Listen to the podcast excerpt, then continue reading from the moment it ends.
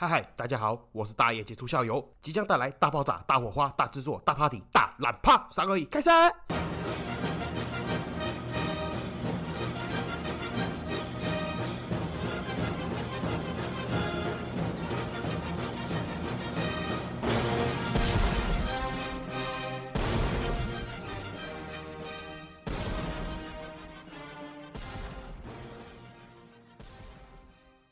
嗨嗨，这里是社会观察日记，我是大家基督教友，欢迎回来。啊，看你娘跌烂了，鸡掰！现在是四月二十六号晚上十一点多了哈，看你娘嘞，看的股票血流成河，不想看了，妈的跑来录音。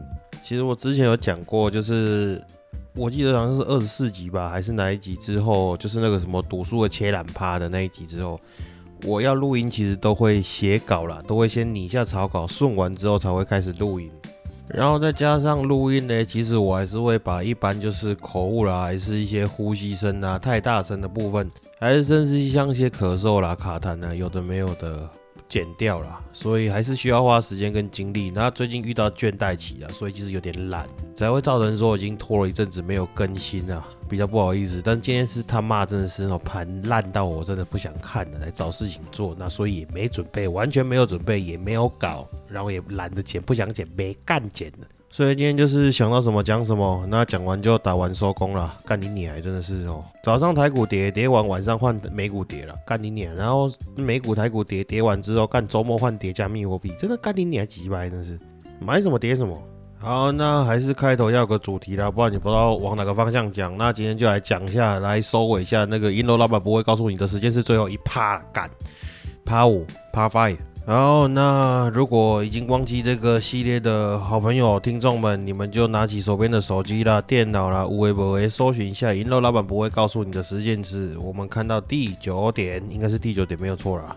第九点，它的标题写“只说旧金可以换新金，没说旧换新不见得划算”，这是它的标题。那它的内文写什么？我。快速的带过念一下啦。除了加价回收以外，有的银楼还会号称可以用旧金换新金，但别高兴的太早，因为老板可能是低价回收旧金，然后用高价卖新金给你，就是消费者要再贴钱才能拿到新黄金的饰品。举例来说，巴拉巴拉巴拉巴拉啊，因为它后面那个吼干你娘真的是用脚在算数学啊，就是你知道那个答案是错的哦，那个过程十之八九那个套的公式也是错的，所以就干不用看的。如果你有兴趣的话，去看一下，它不在剩沙小。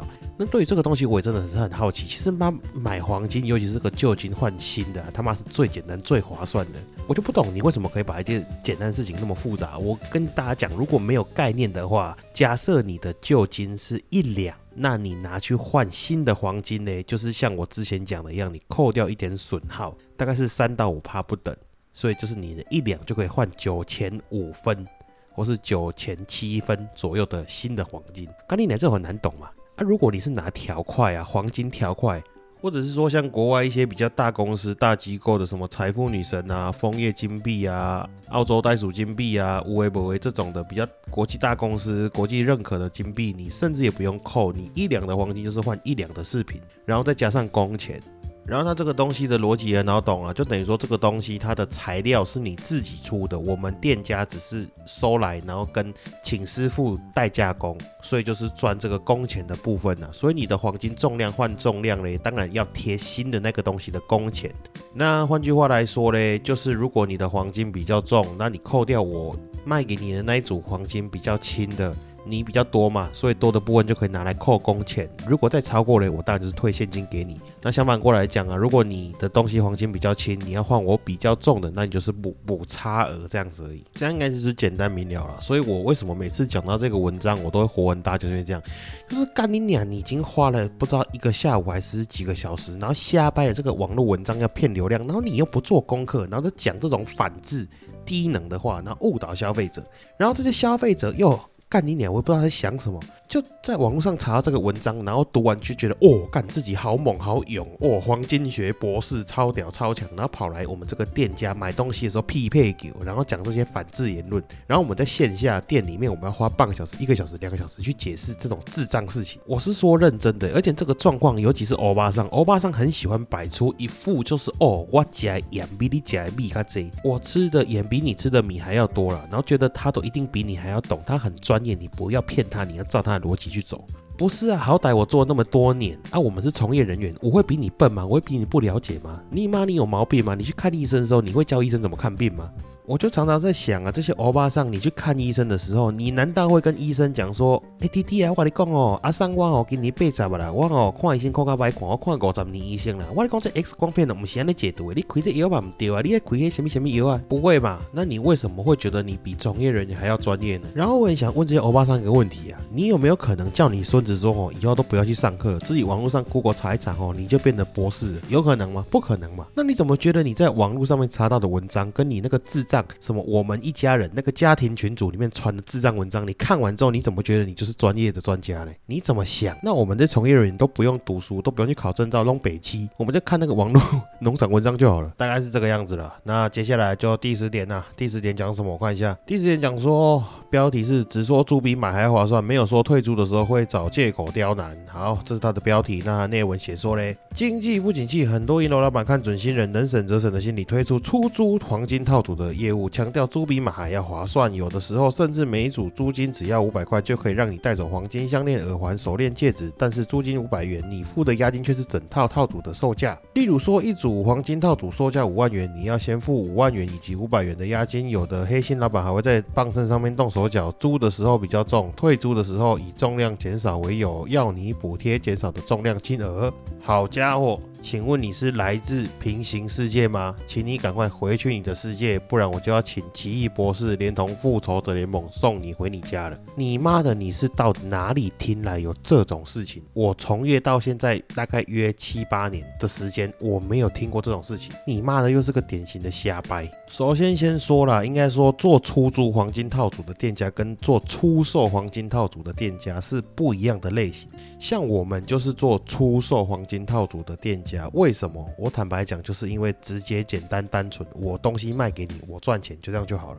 出租很容易遇到节外生枝很多的问题，然后它里面还有一段说，吼，这个老板很黑心呐，吼，说跟你讲说租金五百块了，可是吼你要先押五万块呢，然后他没有跟你讲要押这个押金呢，干你娘，你们功夫以为那一组黄金套组价值五万块，啊你付五百块就带走，啊我怎么知道你会拿去卖？你打个屁哦！你妈的，你玩股票你要融资还是你期货要开杠杆都要下保证金的，干你老师一套五万块的黄金套组，你押五百块你就要拿走，你去打个屁哦！你不是租车呢，大哥，你租车还找得到，还追踪得到。你租黄金，你从我这里走出去，你跑到隔壁家把它卖掉、融掉，它就不见了呢，大哥。所以我再强调一遍啊，一般通常租黄金套组的正常流程，本来就是你会先押整套的黄金金额在那间银楼那边，等到你退还的时候，老板再扣掉租金的部分，把剩余的金额还给你。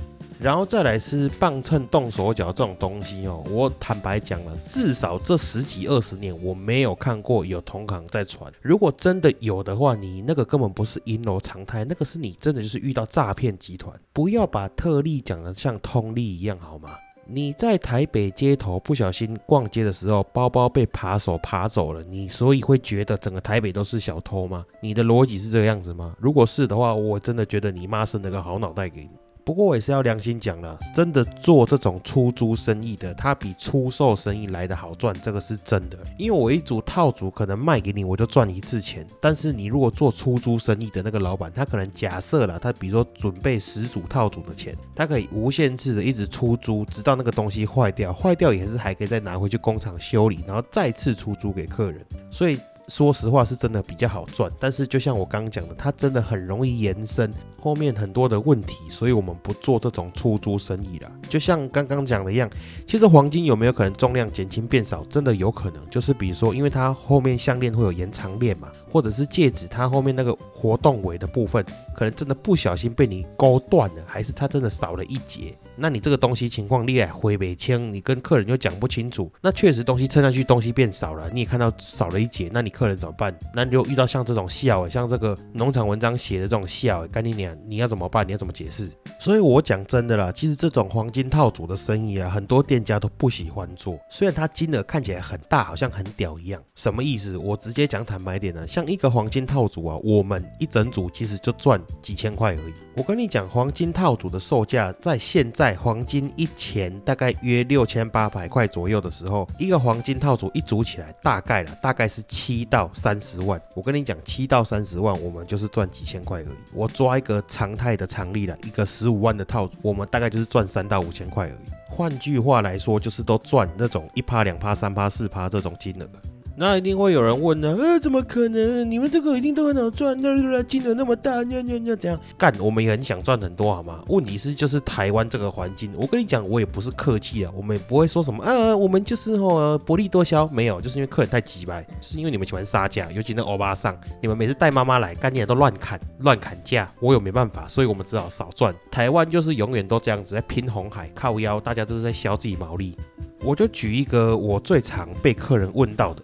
我不知道你们有没有概念呢？有一种项链很像古兽，它就是麻花链，它就是长得像麻绳那个样子。然后常会有欧巴桑就问说啊，这个项链看起来造型那么简单，它就是像一条绳子一样，为什么工钱那么贵，要几千块？干你妈的！你知道那个师傅他他妈人家做十几个小时一条，你知道现在五十兰 seven eleven 最低时薪是多少吗？一百六十几块了啊！请问一下，你师傅工让塞虎刚，你不用给人家多一点钱吗？你是头脑坏掉吗？啊，师傅在那里做十几个小时，你要给人家多少？五百块哦。讲到这个，我才突然想到，哎，我那天去工厂才发现，这个做麻花链的师傅是我的听众，哎，还是现实生活中认识的人。其实当下知道还蛮拍谁的啦，因为毕竟认识嘛，干他听我在那边讲干话，那种感觉有点奇怪。但是真的是好朋友，好不好？Respect 哦，shout out to my homie 这个瑞恩哥。好，所以你知道这个精工师傅有多可怜？干你妈的，这个一条项链做十几个小时，然后客人觉得这个看起来造型很简单，然后就觉得这个工钱很贵。还有我讲，这个只要是手工件都很。容易遇到这种问题了。还有像一种是这种黄金的圈圈，然后它是手工的素戒指。问题是客人也觉得它长得很简单，为什么工钱要几百块一两千？你要知道那个师傅，人家就坐在那个金工桌在那边慢慢磨、慢慢抛那个手工戒指，一弄都好几个小时。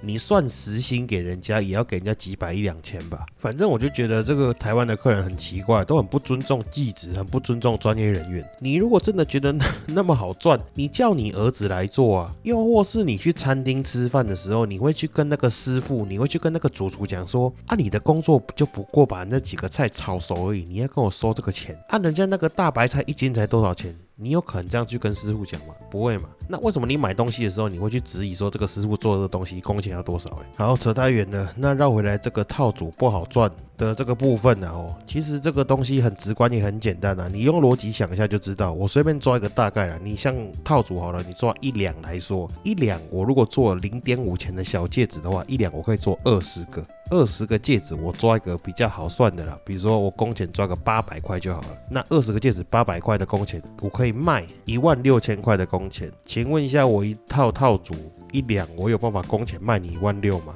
我跟你讲，正常常态啊，这个工钱可能连一半都不到，了不起就是八千到一万而已。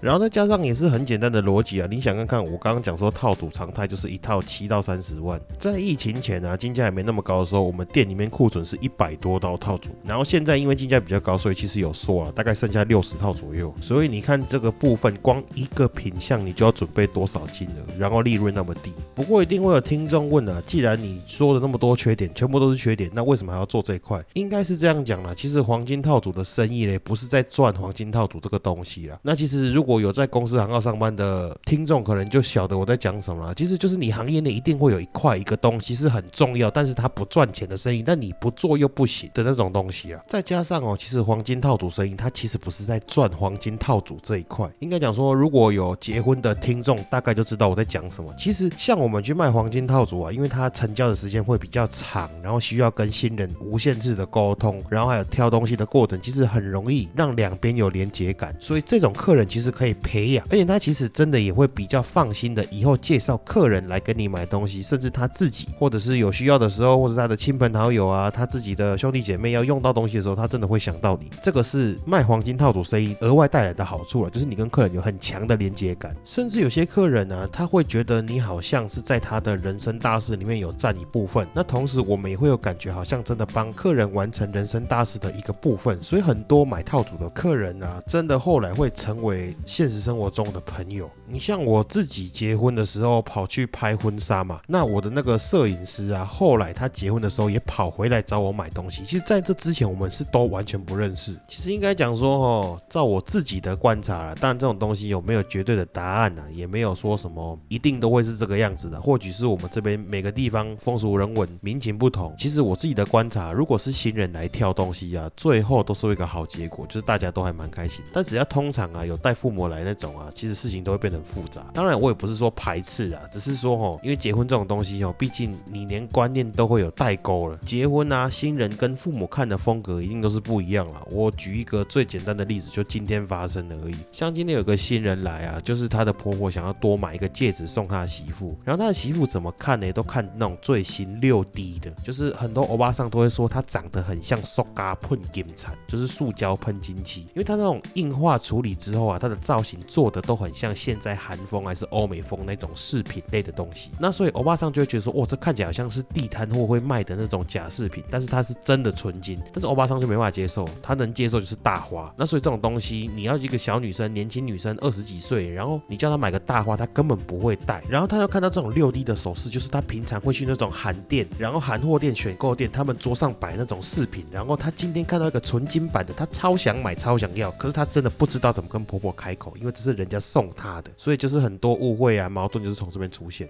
我是说真的，我们真的有客人在现场啊，吵到就直接不结婚的。然后回到我刚刚讲的这个，今天这个客人，尤其是现在这种新的五 G 啊、六 D 技术，它做起来很漂亮，很像 K 金饰品，很像韩货店还是欧美风的饰品，所以它的工钱特别贵。然后欧巴桑都不能接受，你像今天这个欧巴桑真的是完全乱杀价，那个戒指工钱一千多块，他问我可不可以算他六十块，靠腰他直接砍到剩六十块工钱，那就回到我刚刚讲的，这这是完全不尊重专业人才啊，专门完全不尊重师傅啊！你叫师傅花几个小时去做这个戒指，然后你给他六十块，干你 别叫人去买便当哦！你他妈都在想什么？莫名其妙。像这种乱出价的客人，有时候你遇到你真的就是气到笑，你知道就废到笑，你真的也不知道怎么凶他了。你就会觉得说，干你的脑子到底在想什么？你可不可以动一下？因为这种客人他其实很单纯，他就是觉得说他在你这边花那么多钱，哎，我前前后后花了三十几万哎，可是我觉得这种客人他都想不通哎。你知道你这个三十几万，你基本上大多数都是黄金材料钱嘛？我总共全部品相工钱了不起就是两万多块，你两万多块含男生的戒指、男生的项链、男生的领带夹，光套组就有女生的项链、女生的手链两条、女生的戒指一个、女生的耳环一对，然后你要多买一个戒指给你媳妇，总共以上九件东西的工钱两万多块，你是能让我赚多少钱？再者，我这两万多块工钱，我不用给师傅钱吗？我全赚的吗？不过其实这种套组客人呢，还不算最奇葩的啦。其实他们的想法也很单纯，只是没有想到那么细。有一种客人最奇葩是买金条的，有那种客人来，然后说他金块金条，他有一次买一百万、两百万、三百万，他觉得他很大咖，觉得我们应该像哄台阿公一样，你知道吗？伺候自己阿公阿妈这样子去对待他。可是你要知道，金条其实利润多少，你知道吗？其实大部分就是赚一趴两趴，等于说你买一百万，我只赚一万块；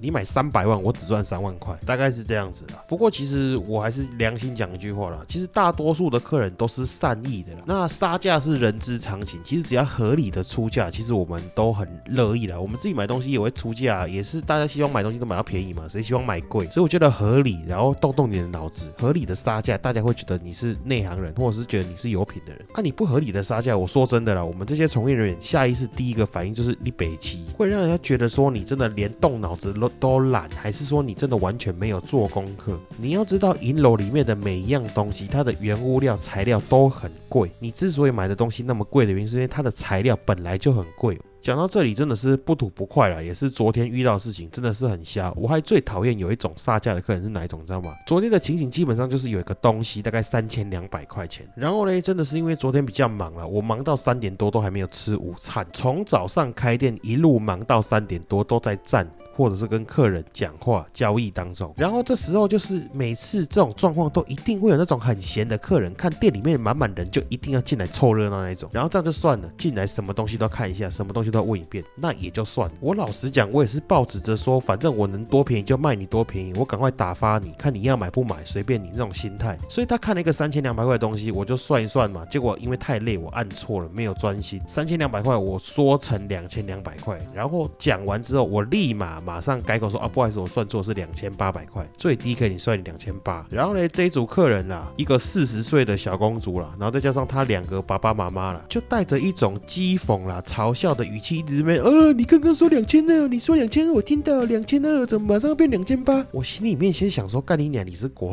你是国中生是不是？你们到底在干嘛？你是妈成年人，你会正常一点。我真的不好想，我其实真的很少去凶客人，或者是短碎心，你知道吗？但是我就直接跟他们讲说，这个东西只有三千多块，你想我能赚多少钱？我刚刚是按错了，我也立马更正。你可以考虑看，你不一定要买，没关系。我就是这个是我会会平常跟客人讲说最凶的话，就是你可以不要买，没有关系。干我就想不懂这种，你你你在纠结什么？你在抓人家语病干嘛？你是国中生是不是？我不卖你，然后你怎样？你要去告老师嘛？你就跟哎，我跟老师打小报告，这样吗？干他妈，我真是每次忙就遇到这低能儿，然后整天东西笑。我真的拜托，我真的拜托，我不知道为什么每次不知道是我们店还是大家都这样，只要每次店里面很忙，大家很多人的时候，然后就会有那种硬要进来凑热闹的人。我拜托你们行行好，里面没有什么大密宝，也没有在抽狗狗肉，也没有送福袋，就是刚好塞车堵住了。因为我们这一行我们卖的东西金额比较高，所以他客人决定的时间就会比较长，所以我们就很常会遇到这种状况。就假设比如说我们今天值班的有三个人嘛，那第一组客人进来值班的第一个接走，第二组客人进来值班的第二个接走，第三组客人进来第三个值班人接走。但是只要每次遇到第四组客人进来啊，又没办法马上消化掉前三组客人的，就会一路塞车到底。那你想看看嘛？那今天假设一组是新人来买钻戒啊，一组比如说公司同事合送要送人家礼物四个人，那另外一个是全家人一起来看结婚套组，那靠腰那个客人加起来一二十个人，再加上我们里面的工作人员，整间店看起来都很满，好像弄得像周年庆一样，并没有好吗？不要再凑热闹了。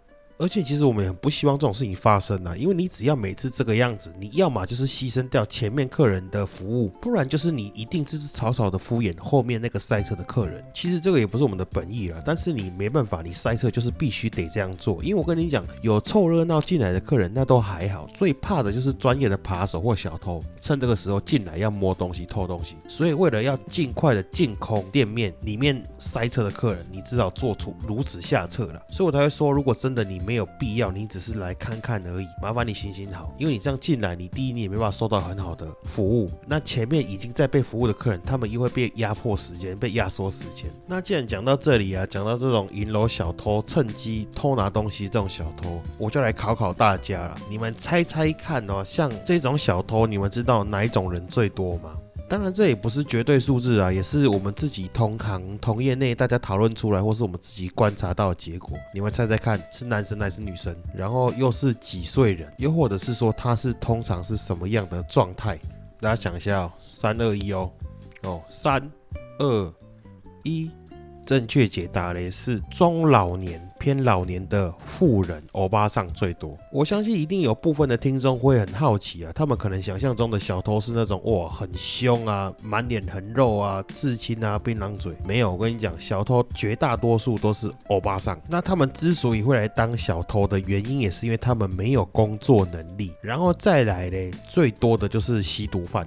再来嘞才是赌博的，所以综合以上面，其实最常遇到的，真的就是中年欧巴桑没有工作能力，然后又在吸毒的，这个是我们遇过最多的惯窃，大概是这样子啦。本来还想要继续延伸这个吸毒的话题啊，又或者是说哦，详细的介绍一篇结婚所需要用到的黄金珠宝类，但是碍于时间跟篇幅嘞，好像不太允许了，因为现在这边也晚了，我就是录一下，停一下，看一下股票这样子，那瞎扯嘞，瞎鸡巴乱聊，聊到现在，那大概就是这样子哦。感谢你们今天听我讲干话，让我度过这个难熬崩盘的晚上，干一年鸡掰。截至收盘前呢。纳斯达克跌幅有收敛啊，但是他妈还是两帕多，真的是堵了。希望明天早上起来看到最后收盘大逆转哦，然后台股大长红，祝大家都赚大钱。然后最后还是要再说一句：机构进场了，机构进场了！他妈的，不要再问哪里看，不要再问哪里看，机构进场了，要起飞了！操你妈，抄底，给我抄起来，兄弟！拜拜，奏乐。